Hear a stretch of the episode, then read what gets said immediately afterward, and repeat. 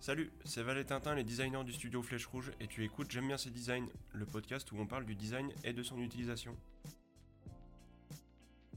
Alors dans cet épisode de J'aime bien ces designs, l'idée c'est que euh, on avait envie de vous parler d'une chose toute bête, c'est euh, de notre manière de réfléchir au, au studio, notre manière d'un petit peu tout faire. Quand on a une agence de design ou on monte une entreprise de manière générale, c'est vrai qu'on est rapidement à la recherche de différents outils pour planifier ses actions, pour gérer ses tâches, pour visualiser euh, son impact, pour faire de la gestion ou simplement pour réfléchir à mettre en place des idées. Et euh, c'est vrai qu'il existe beaucoup d'outils. On est vite perdu là-dedans entre les Trello, entre les Notion, tous ces différents outils, euh, les Slack et compagnie, tous ces, ces différents outils qui permettent de faire de la gestion de la communication en interne qui sont d'excellents de, outils, mais qui, ben, déjà, un, ça représente un investissement, que euh, en création d'entreprise, ou en tout cas, quand on est une petite structure, on n'est pas forcément prêt à mettre en place euh, tout de suite, ou on peut carrément se poser la question de est-ce qu'ils vont vraiment nous servir à quelque chose? En tout cas, euh, bon, très rapidement vous dire notre avis là-dessus, quand on est une petite structure sur l'utilité de ces choses-là, mais de manière générale, voilà, ça représente un investissement. Est-ce que les fonctionnalités qui nous sont proposées seront bonnes? Et surtout, au niveau de la prise en main, est-ce que c'est vraiment quelque chose qui va nous aider ou qui va nous limiter? En tant que designer, on a opté pour complètement autre chose. On avait des besoins un peu spécifiques. On s'est rendu compte qu'avec ces différents outils, finalement, euh, on perdait peut-être en lisibilité. Une fois qu'on a fermé sa fenêtre Hello, bah, on voit plus grand chose. C'est perdu dans la masse, ou en tout cas, on l'a pas sous les yeux, donc on peut vite l'oublier.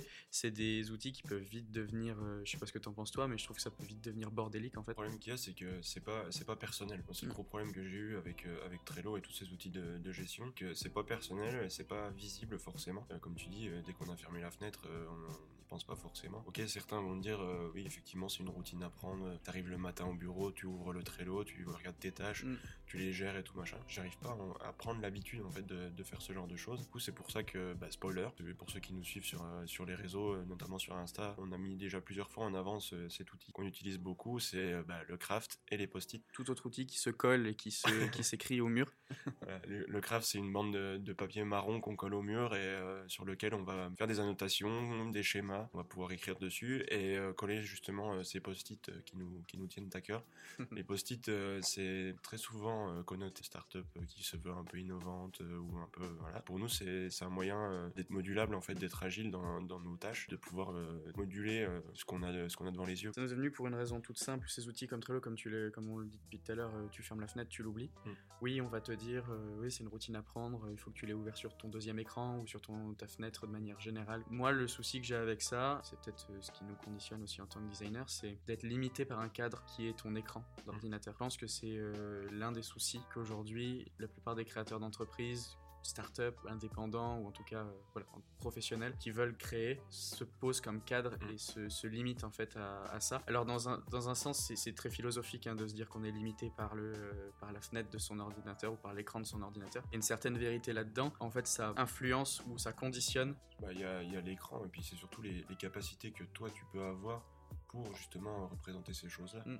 Euh, nous l'avantage qu'on a trouvé avec euh, les outils manuels qu'on utilise, c'est le fait que bah, dès que tu as une idée, tu peux la réaliser directement. Mm. Ça, c'est ultra puissant. On, s'affranchit aussi des compétences spécifiques qu'on peut avoir pour euh, mettre voilà, en œuvre une idée sur, euh, sur un logiciel sans... Euh, de compétences et de compréhension de l'outil. Par extension, bah, connaître toutes les, options que tu, peux, que tu peux avoir en fait. Là où des, outils manuels qu'on utilise depuis qu'on est tout gamin nous servent justement à bah, aller plus vite en fait, mm. être plus direct, passer le message plus rapidement si on si on travaille avec d'autres personnes, ou en tout cas l'archiver si on travaille tout seul. Quoi. Euh, tu dis d'aller plus vite, mais aussi des fois d'aller euh, différemment. C'est-à-dire de, prendre une, autre façon de voir les choses, prendre un autre chemin, et donc du coup d'amener quelque chose de différent de s'il avait été utilisé de manière standardisée. Par exemple, c'est un truc que j'ai remarqué avec les Trello, hein, c'est que très souvent, quand tu fais un tableau sur Trello, tu refais les mêmes tableaux tout le temps, avec les mêmes types de listes, les mêmes, et tu standardises un peu dans un sens, euh, tu peux te dire que c'est ouais, vachement bien parce que du coup, tu as une super lisibilité, euh, une interactivité entre tes tableaux, tu t'y retrouves facilement, tout ça. Mais euh, dans un autre sens, ça veut dire que tu t'es obligé à réfléchir qu'une seule et unique manière et du coup, tu perds en agilité et potentiellement en innovation ou en créativité dans ta manière de faire les choses. Bah ouais, parce que tu perds, en plus tu perds du temps à te dépatouiller avec le logiciel. Mm. Quoi. Je pense que c'est un, c'est des bons outils pour euh, transmettre des idées à des gens qui, bah, voilà, qui sont pas forcément dans la bulle. C'est plus un outil de, de management que vraiment de Mm. Ouais. gestion de projet. Ah, je complètement. Nous, on s'en sert du coup bah, avec le collectif, Mm. parce qu'on a plusieurs euh, projets en même temps, avec des, des acteurs différents à chaque fois et tout ça, qui doivent euh, pouvoir avoir accès aux infos de manière digitale. L'avantage aussi, c'est de pouvoir l'avoir tout le temps en mobilité. Mm. Alors- Bien ou mal. Je suis, je suis d'accord avec toi sur le côté managérial de, de l'outil. C'est vrai que c'est super efficace avec le collectif, euh, c'est vrai que ça marche super bien parce que moi ça nous permet de pouvoir voir euh, Ouais, c'est une langue l'avancement de chacun et c'est comme tu dis c'est une plateforme universelle, une langue Mm. universelle sur laquelle tout le monde peut comprendre. Ça a cet avantage là dans le sens où euh, c'est une- moi je le considère comme un outil de mise au propre. C'est un truc qu'il faut Ouais. qu'il soit c'est pas fait pour réfléchir, c'est fait pour euh, communiquer des idées clairement établies, définies, précises. On, on réfléchit pas directement sur Trello. C'est vrai que c'est un, bon point que tu lèves là parce que même quand euh, on faisait de la réal réal, on parle de, de conception d'objets vraiment, on n'arrive pas à réfléchir avec un logiciel 3D directement. Quoi. Ah ben non. Ou, Il y en a qui y euh, arrivent. Il y en a qui y arrivent. Il y en a hein. qui arrivent parce qu'ils ont la capacité à pouvoir se représenter directement et être sûr de leur truc. Mais euh, moi, je sais que tant qu'on n'était pas passé au sketch, j'arrivais pas à réfléchir autrement. C'est un peu le, le souci, je pense, avec tous ces outils qui nécessitent de- d'avoir des connaissances et des compétences. C'est dès l'instant où tu t'intéresses à ces outils, tu vas entrer dans une démarche de process. C'est-à-dire que tu vas avoir un process en tête. Et quoi que tu fasses avec l'outil, tu vas re- rentrer dans cette idée de cocher tes cases de ton process pour avancer. Typiquement, quand tu fais une 3D, tu vas t'être approprié l'outil de, de 3D et après, quelle que soit la 3D que tu feras, tu vas rentrer dans cette logique de process de OK, moi quand je fais une 3D, je commence par là, puis je vais par là, puis je vais par là, puis je vais par là, puis je vais par là. C'est l'outil, enfin, je veux dire, c'est le logiciel avec les outils qui te, qui te sont proposés qui t'emmènent à réfléchir comme ça. En fait, on te donne des choix et tu dois sélectionner ces choix. Il n'y a pas la possibilité de dire, ben, je vais créer mon propre outil à l'intérieur pour faire différemment. Mm. Pareil, quand tu vas dans Photoshop, ou dans les logiciels, dans ce type de logiciel, tu as des gens qui vont être euh, à fond sur euh, l'ordonnancement de leurs calques et sur le fait de mettre dans des calques, dans des dossiers, dans des trucs, et d'autres qui le sont pas du tout. Du coup, tu as des manières de faire qui sont conditionnées et à aucun moment tu te dis, bah non, mais en fait, je veux pas que ce soit des calques. Pourquoi ce serait pas des, euh, j'en sais rien, pourquoi ce serait pas des formes? Pourquoi ce serait... Tu peux pas en fait, t'es conditionné par la manière dont le bah, logiciel logique euh, process. en soi, en soi c'est normal que qu'on soit conditionné par une manière de faire la chose. Bon, de toute façon, on va vous expliquer très clairement comment, comment on fait. En s'étant affranchi de ces logiciels, on, enfin voilà, on a vraiment pris ce parti-là euh, au studio de dire stop, les stop aux, aux outils numériques. On en utilise le moins possible, ou en tout cas, on en utilise uniquement quand il s'agit de communiquer avec des gens qui sont pas dans notre bulle. On s'est dit voilà, stop ces outils-là, c'est des outils de communication, de retranscription. On passe en total artisanat. Et euh, c'est vrai qu'on a réussi à mettre en place des choses, ou en tout cas à gagner en agilité, à gagner en lisibilité, qu'on avait perdu à cause de ces outils-là. Moi, je me souviens quand on était exclusivement sur Trello, euh, le nombre de fois où je repassais sur le Trello pour le nettoyer. Ouais. Tu te posais la question de merde, j'y comprends plus rien, c'est c'est le bordel. euh, faut que je passe une, une heure, deux heures euh, le matin là pour euh, refaire les cartes, les remettre, les machins. Tu, tu peux pas. Ouais. C'est pas possible. Ouais, puis t'as les mises à jour tout le temps, faut que tu réapprennes des choses. Mm. Euh, t'as toujours la petite étoile euh, prenez Trello Business euh, qui, te, qui te donne envie d'acheter pour avoir plus de fonctions. Mais au final, tu vas pas plus t'en servir que ça. Mm. En tout cas, nous, au, au studio, cette fois-ci, tout ce qu'on fait aujourd'hui euh, est passé à un moment donné sur un craft avec des post-it. Toute la création, toute la gestion, toute la réflexion, en fait, est, est passée est passée par là, quoi, au final. Et euh, aujourd'hui, bah, on planifie nos semaines, euh, nos mois, nos trimestres, nos années, Sur notre des, vision. sur des outils Euh, euh, sur, maison. sur ça, quoi. Ouais. Bah, encore une fois, sur, sur nos réseaux, vous allez voir souvent justement ces choses-là. On va de plus en plus en parler parce que pour nous, c'est des outils qui sont hyper puissants pour Mm. réfléchir. On va beaucoup, beaucoup promouvoir ces- cette méthode. En, en réalité, on fait ni plus ni moins que des dashboards hein, dans ce fonctionnement-là. C'est-à-dire que tout ce qu'on fait sur Craft, en réalité, il est aussi faisable via des logiciels. Par contre, le temps de prise en main, l'agilité, votre possibilité de jeter à la poubelle et de refaire est beaucoup plus euh, malléable que si vous étiez sur un logiciel qui vous cadre dans votre manière de réfléchir et de faire les choses. Dans le même genre, et on- je pense qu'on finira là-dessus pour, pour parler de l'influence des outils, euh, il y a un truc qui m'horripile, les mind maps digitaux. Je trouve ça anti-créatif. C'est-à-dire que le, principe du mind map, c'est justement d'avoir cet effet pêle-mêle de chercher toujours plus loin, de se poser la question de pourquoi, de pourquoi, de pourquoi, de pourquoi, de pourquoi, pour étendre le mind map et aller le plus loin possible. Et je trouve que quand tu l'as à partir d'un écran, c'est tout bête, hein, mais c'est juste une question de posture. Quand, quand tu l'as à partir d'un écran, ça veut dire que tu es assis à ta table, que tu es recroquevillé sur toi-même devant ton écran, et du coup, tu as, t'as le champ de vision réduit, tu peux pas être dans une démarche d'ouverture. Alors que quand tu poses ne serait-ce qu'un Velleda ou un, un craft sur tout un mur, ben, au moins tu as cette notion de pouvoir prendre du recul, de pouvoir zoomer, de pouvoir t'intéresser juste à une partie. Donc oui, tu peux le faire euh, sur ton écran, zoomant, dézoomant. Par contre, il y a un truc hyper, euh, je trouve du coup contre-intuitif, c'est cette possibilité de pouvoir euh, fermer des onglets dans ton mind map. Ah ouais, faire des groupes. Voilà. Enfin, tu fais des groupes, mais je veux dire de pouvoir les fermer Ouais, ouais. et de ne plus les avoir visibles. C'est justement contre-créatif. T'as pas la, visi- la visibilité sur Mm. tout le temps. Et tu peux cacher des choses. Sauf qu'en les cachant, bah, on les oublie la plupart du C'est temps. ça. Parce que c'est ce qu'on disait ouais, sur, les, sur le coup des mind maps, c'est que même si tu vas avoir la visibilité globale, tu verras pas ce qui est écrit en tout petit. Alors que bah, nous, par exemple, quand on est au bureau, euh, si on manque de place sur le peu de craft qu'on s'est mis, et ben on en rajoute un à côté et puis on fait des liens. quoi. C'est ça. Et on a toujours tout en visuel, et une fois que le projet est fini, on enlève le craft, on l'archive, et puis on fait le rapport par rapport à ça. Pour la gestion, euh, bah, comme je disais tout à l'heure, de notre temps et tout ça, c'est toujours affiché au mur. Là, pour le coup, on a créé euh, des formats qui nous permettent bah, de ne pas avoir besoin de plus de place. Donc ça, ça marche. Mais euh, voilà, pour les projets, en tout cas, euh, si, si on a besoin de place, on sait en faire. Parfois, on se sert même des vitres du bureau. c'est déjà arrivé.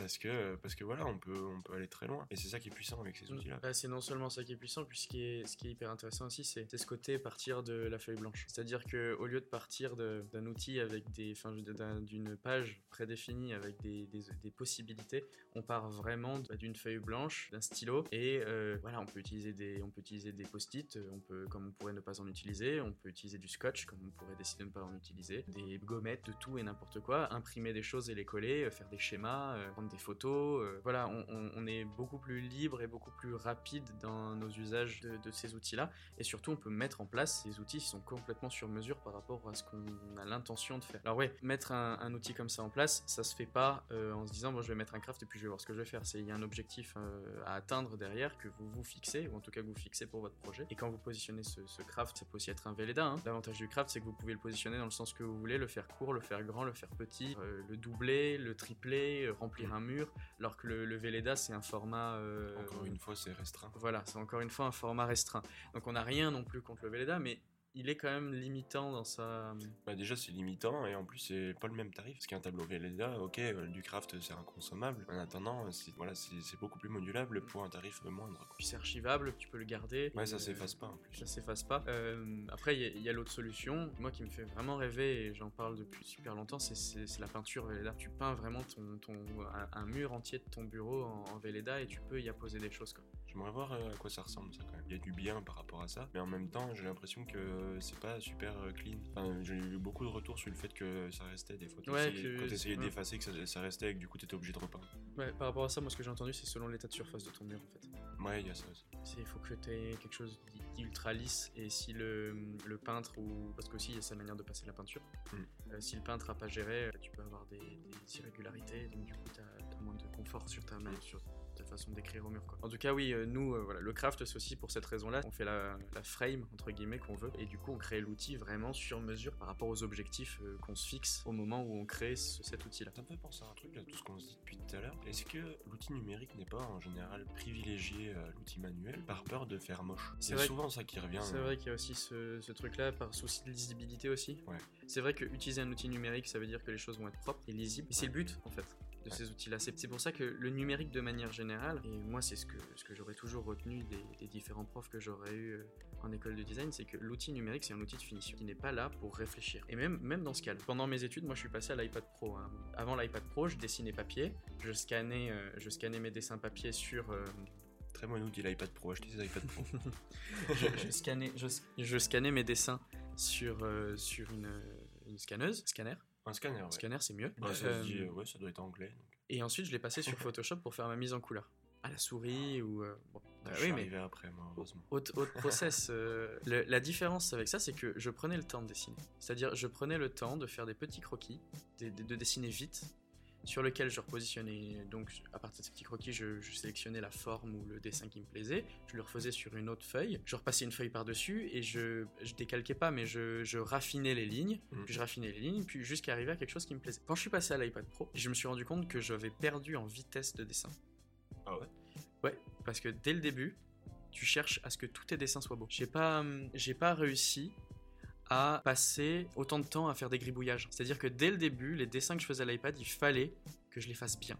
Mhm. Et j'ai, comme tu dis, j'ai l'impression que cette- ce, côté euh, outil numérique que les outils numériques de manière générale mettent en condition pour tout de suite vouloir faire bien. Et euh, voilà, j'avais ce souci-là avec que je suis passé au, dessin, euh, au dessin numérique. Ce, problème, on peut le retrouver aussi avec la 3D, avec la 3D, Photoshop, etc. C'est que c'est voilà, des outils, on, on s'en sert quand on sait où on va. Et pour savoir où on va, il faut déjà avoir fait du draft. Et, le fait d'utiliser des crafts, etc., ça nous permet d'être dans le draft, d'être vraiment dans le, dans le croquis, dans le brouillon. Et le fait de brouillonner permet d'ouvrir la créativité.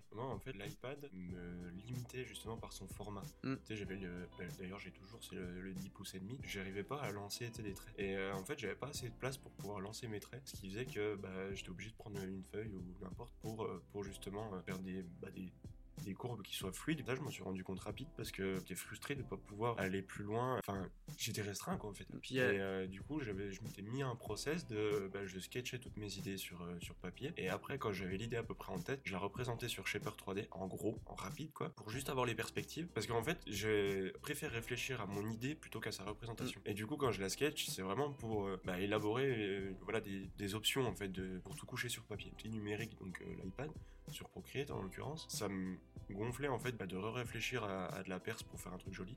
Donc directement, je la faisais sur Shaper, je prenais des captures d'écran et je redessinais par-dessus avec, euh, avec les formes que je voulais euh, en finition, quoi, mm. pour pouvoir avoir un truc euh, quand même assez rapide, mais quand même assez quali aussi. Là, on s'adresse, dans ce que je veux dire, je m'adresse plus aux étudiants, ou peut-être aussi à certains professionnels qui sont aussi dans cette, dans cette logique, mais c'est quand même une logique qu'on retrouve beaucoup au niveau des étudiants. Cette volonté justement de vouloir que tout soit propre tout de suite.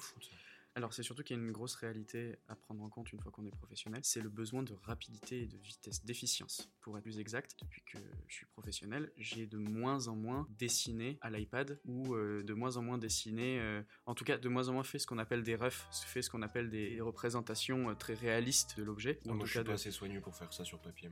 Alors, non, non, mais même, même le faire sur papier ou le, ou le faire sur iPad ou quoi que ce soit, je n'en fais plus pour une raison simple, c'est que dans le process de, de réflexion, à l'école, il y a trois étapes. Il y a l'étape, je fais des croquis, je fais un rough, je fais une 3D. Mm. Pourquoi est-ce que je ferai un rough alors que je peux faire directement une 3D Sur laquelle je vais ensuite pouvoir appliquer des matières, faire des vues plus rapidement que si je voulais les dessiner, euh, changer, décliner plus rapidement. Enfin bref, il y a ce souci d'efficience qui fait que cette volonté de faire propre, c'est plus pour euh, regarde ce que je sais faire, c'est plus une recherche de, de confiance, de, de reconnaissance de la compétence. Donc euh, en tant qu'étudiant, c'est clair et net qu'elle est présente, puisqu'il euh, y a des professeurs, il faut, il faut qu'ils soient contents, il faut avoir une bonne note. Mais en tant que professionnel, ça arrive aussi que certains pros euh, soient aussi dans cette logique de reconnaissance, de montrer qu'ils ont travaillé, alors qu'on on leur demande pas d'avoir travaillé, on leur demande d'avoir fait efficacement et mmh. bien. Donc voilà, c'était une petite aparté là-dessus.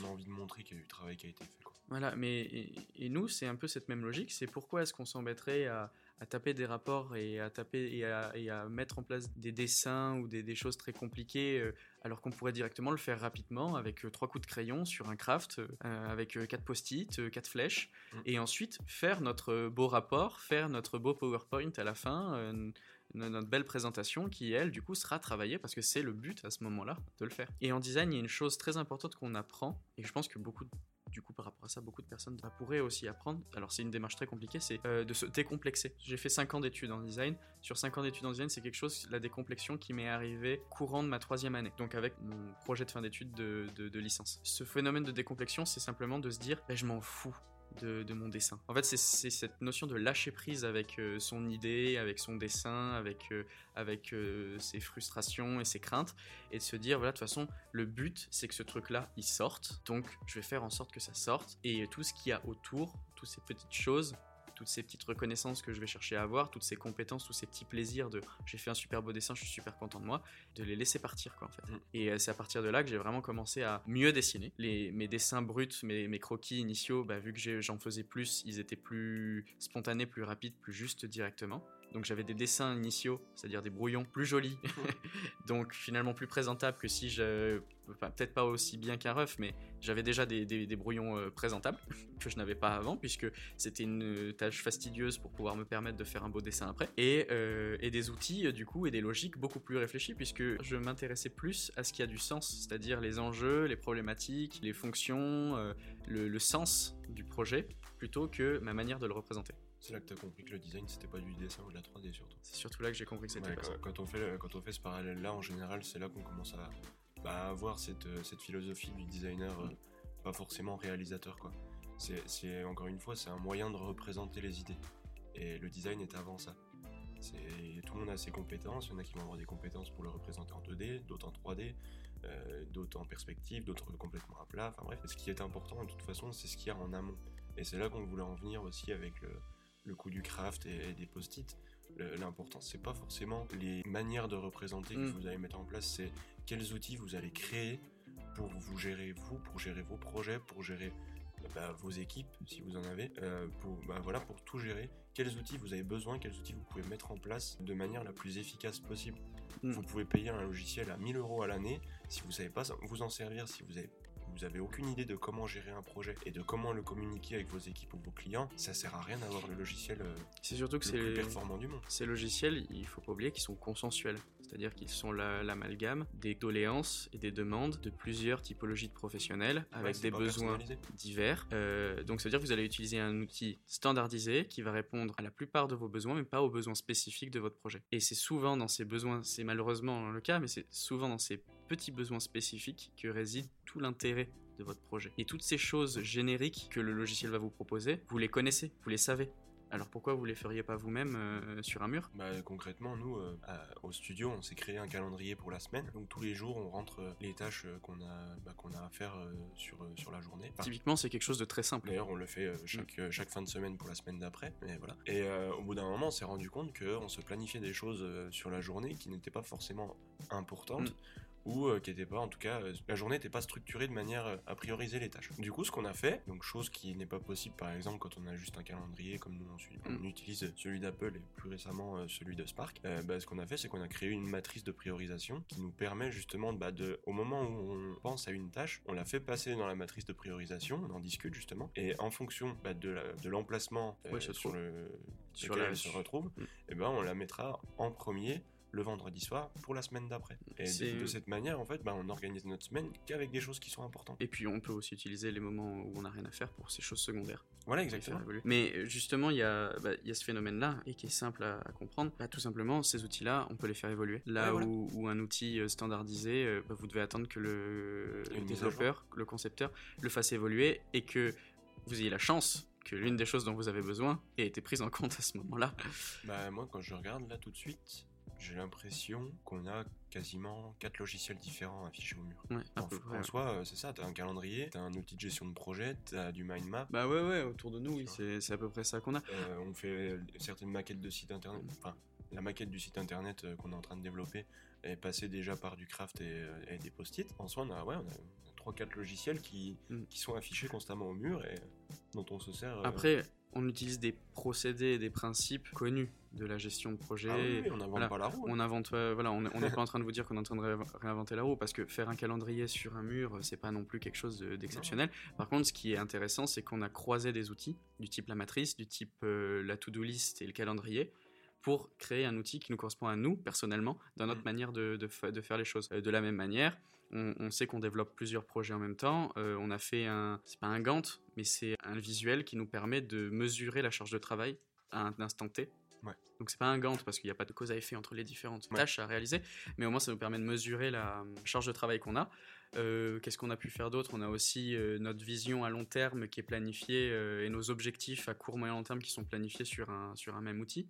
Avec toutes les activités du studio. Voilà, avec toutes les activités du studio, comme ça on, peut visualiser en un instant T les différentes euh, réponses mm. euh, que, les, que les activités peuvent se faire. Comme ça, on a affiché aussi euh, bah, notre vision et nos valeurs, en mm. fait. que ce soit la vision du studio ou notre vision personnelle.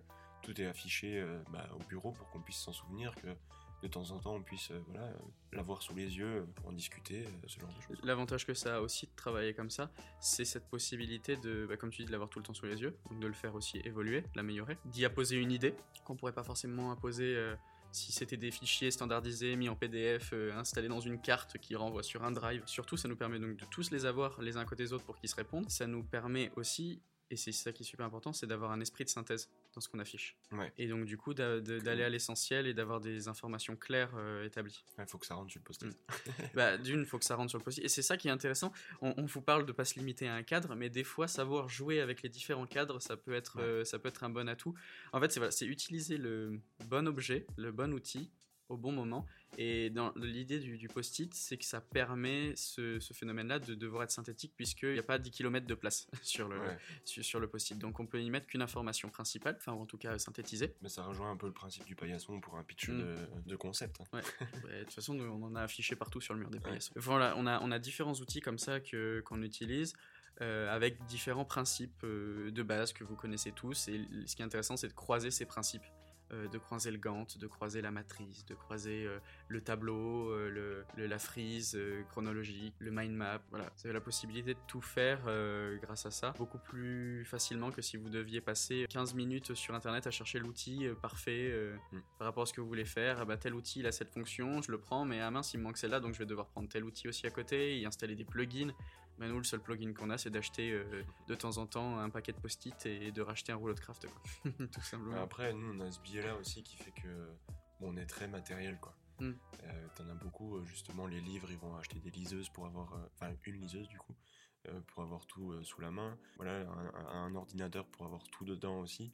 Alors que nous, bah voilà, on a les bouquins au bureau. on a acheté des Lego aussi pour de temps en temps réfléchir sur certains projets. Donc du coup, bah, comme je disais, le craft on a toujours des calepins. on est quand même très matériel aussi. Euh.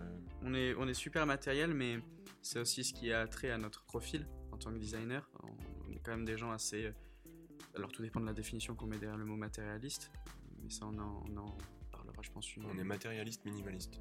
Ouais, c'est un peu la, discussion qu'on avait déjà eue où, je t'expliquais que selon moi, un matérialiste, c'était pas forcément quelqu'un qui avait plein d'objets, c'est quelqu'un qui aime la matière aime les objets.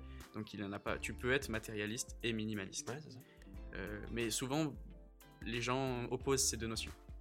Qui sont pourtant pas, du tout. Euh, tout dépend de la définition, effectivement, comment tu la comprends. Mais, mais effectivement, nous, je nous vois matérialiste en fait, dans le sens où on réfléchit avec des objets. Mais par contre, on va pas acheter n'importe quoi pour réfléchir n'importe comment. Mm. C'est là qu'on est plutôt minimaliste. Après, voilà, je pense, et on va pouvoir terminer là-dessus, je pense, par rapport à ce podcast. C'est, euh, bon, en tant que designer, quand on parle de, craft et de post-it, on va souvent euh, se frotter à ce discours, euh, oui, le design, c'est pas des crafts et c'est pas du post-it, enfin, c'est pas du craft et des post-it, faut pas résumer le design à ça, c'est réducteur, puisqu'en fait, c'est des outils, donc le craft, le post-it, les gommettes, la à modeler, toutes ces choses-là, les Lego aussi, qui ont été amenés par un process qu'on appelle le design thinking. On avait forcément entendu. Bah, même, avant, dans les années 90, c'était le brainstorming. Le brainstorming. Et rigole pas, c'est encore présent dans beaucoup de boîtes. Mais euh, c'est pas, pas forcément mal. Le tout, c'est qu'on arrive à utiliser l'outil correctement. Mm. On s'en sert tous au final du brainstorm. Mais, euh, mais ouais, c'était arrivé beaucoup là-dessus et ça a été décrié par la suite parce qu'on pensait que c'était l'objet miracle, quoi. Bah, C'est-à-dire que voilà, faut pas, faut pas oublier que tout comme le design thinking, tout comme le brainstorming, tout comme tous ces outils et méthodologies, ça reste des outils et méthodologies qui doivent être employés, alors soit adaptés, mm.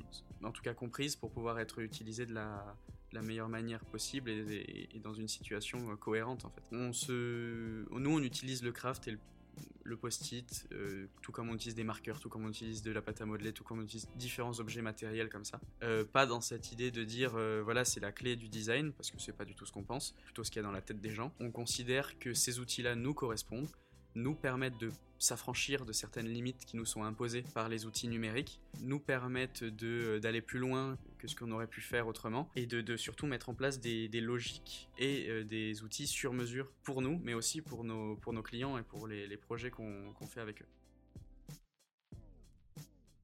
J'aime bien ces designs, c'est fini pour aujourd'hui. Merci de nous avoir écoutés. Pense à liker pour nous soutenir et n'oublie pas de t'abonner pour ne pas manquer nos prochaines émissions. À la prochaine!